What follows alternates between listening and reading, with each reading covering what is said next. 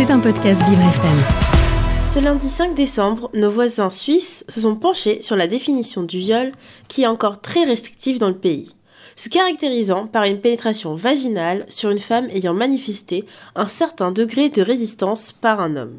Une définition qui rend le viol des hommes impossible et incite forcément une manifestation claire d'un refus. Elle omet également les actes sexuels oraux ou anneaux, mais elle pose surtout la question de la manifestation d'une opposition. Est-ce sur le consentement ou le refus qu'un viol doit se caractériser? Les Helvètes ont tranché et ont choisi le seul un oui et oui.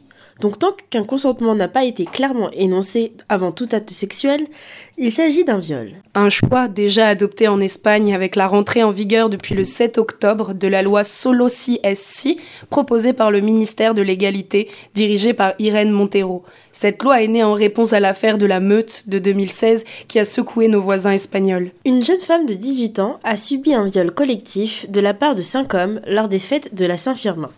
Ces derniers ont filmé puis diffusé sur un groupe WhatsApp l'acte. Mais en l'absence de violence ou d'intimidation, les hommes ont été condamnés pour abus sexuels et non pour viol. Une condamnation inaudible pour la plupart des femmes du pays qui sont descendues dans les rues réclamant justice. Et la gauche espagnole a su écouter leur peine et la loi Solo CSC fait du consentement un élément majeur du viol. Cette loi a donc entraîné une révision de toutes les peines, les agressions étant moins condamnées qu'avant et les abus, au contraire, sont plus sanctionnés. Des délinquants sexuels ont donc profité de l'arrivée de cette loi pour demander des révisions de peine. C'est le cas d'un professeur d'anglais qui prodiguait à ses élèves de la drogue et de l'argent en échange de relations sexuelles. En première instance condamné à de la prison, il a été relâché le jour même de l'entrée en vigueur de cette loi. Et ce n'est pas un cas isolé. Des centaines de condamnés ont ainsi vu leur peine réduite. En renforçant la loi contre le viol, les autres délits sexuels sont minimisés. En Europe, peu de pays ont fait le choix du seul un oui et oui.